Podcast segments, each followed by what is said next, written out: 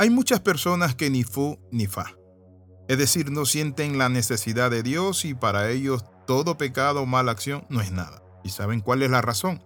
Y eso se debe a que los seres humanos nacemos vendidos al pecado, como dice Romanos 8:7. Pero hay algo importante que nosotros debemos saber, y es que hay dos naturalezas que están peleando dentro de nosotros.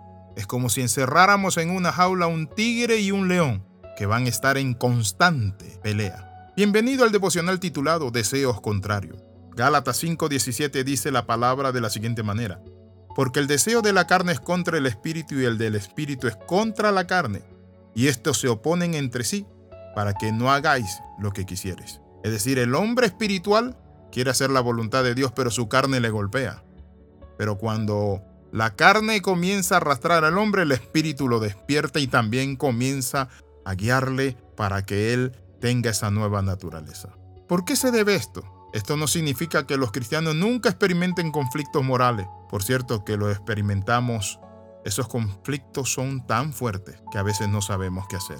Hay muchas personas confundidas con sus sentimientos, sus emociones y me dicen, mire hermano, yo no sé si soy un verdadero cristiano porque yo me dispongo en la mañana, oro, le clamo al Señor, y cuando salgo en mi carro alguien me grita y se me sale la carne o se me sale el mal genio, mi mirada se va a un lugar que no debe. La carne y el espíritu a lo largo de la historia, los cristianos han anhelado aliviarse de esta lucha. Algunos han buscado ponerle fin al conflicto, al retraerse de la sociedad y recluirse en conventos, monasterios, mientras que otros han decidido dejar la fe para vivir licenciosamente sin ese problema. Ambos intentos son desacertados, aunque por el poder del Espíritu Santo ciertamente podemos someter los deseos de la carne. Por eso la Biblia dice andad en el Espíritu. La palabra andad en el Espíritu significa en una comunión constante con el Padre Celestial. Una comunión que me lleva a la oración, una comunión que me lleva también a la meditación, a la reflexión. Y eso me lleva cada día a parecerme más a Cristo y menos a mí. El conflicto continúa muchas veces por muchos años. Es decir, aunque usted trate de huir de la sociedad, no ayuda, porque no importa a dónde usted vaya, llevamos la lucha con nosotros y lo haremos hasta la muerte o la segunda venida de Cristo. ¿Por qué? Porque llevamos una lucha dentro de nosotros. La palabra del Señor nos muestra que en esa lucha hay alguien que interviene y es cuando nosotros encomendamos nuestro camino al Señor, cuando buscamos su ayuda y saben quién es, el Espíritu Santo de Dios. La Sagrada Escritura nos dice a nosotros, pues ahora no hay ninguna condenación para los que están en Cristo Jesús, los que no andan conforme a la carne, sino conforme al Espíritu. Por eso Pablo decía, haced morir lo terrenal en vosotros. Este conflicto interno que llevamos podemos vencer siempre que nos dispongamos de todo corazón, nos dispongamos con todo nuestro ser,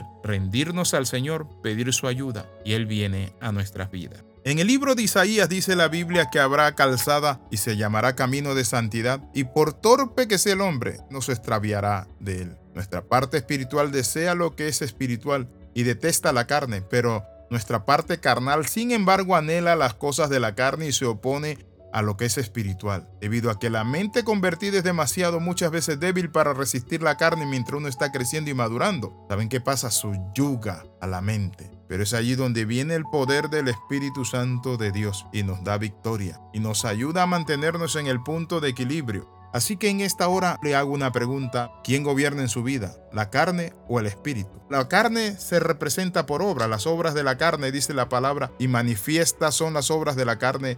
Una serie de cosas, un catálogo. Pero luego nos dice que el fruto del espíritu es gozo, paz, amor, paciencia, longanimidad, mansedumbre, templanza y fe. Ahora, ¿cuál es la diferencia entre uno y otro? Obras de la carne, lo que usted obra, trabaja para lograr eso. Mientras que fruto es lo que usted recibe por estar sembrado, por sacar sus raíces y profundizarla en la buena tierra, en Cristo Jesús. Quiero invitarle en esta hora para que usted se decida por seguir al Espíritu y andar en el Espíritu y echar raíces en la vida cristiana a fin de que usted dé frutos agradables a Dios. Padre, en el nombre de Jesús, en esta hora renunciamos a la carne y tomamos la vida en el Espíritu. Con tu sangre preciosa nos cubrimos y tu Santo Espíritu nos santifica. Amén y amén. Escriba palabra de transformación arroba gmail.com. Le saluda el pastor Alexis Ramos y escríbanos también al más 502 42 45 60 89. Bendiciones de lo alto. Nos vemos la próxima.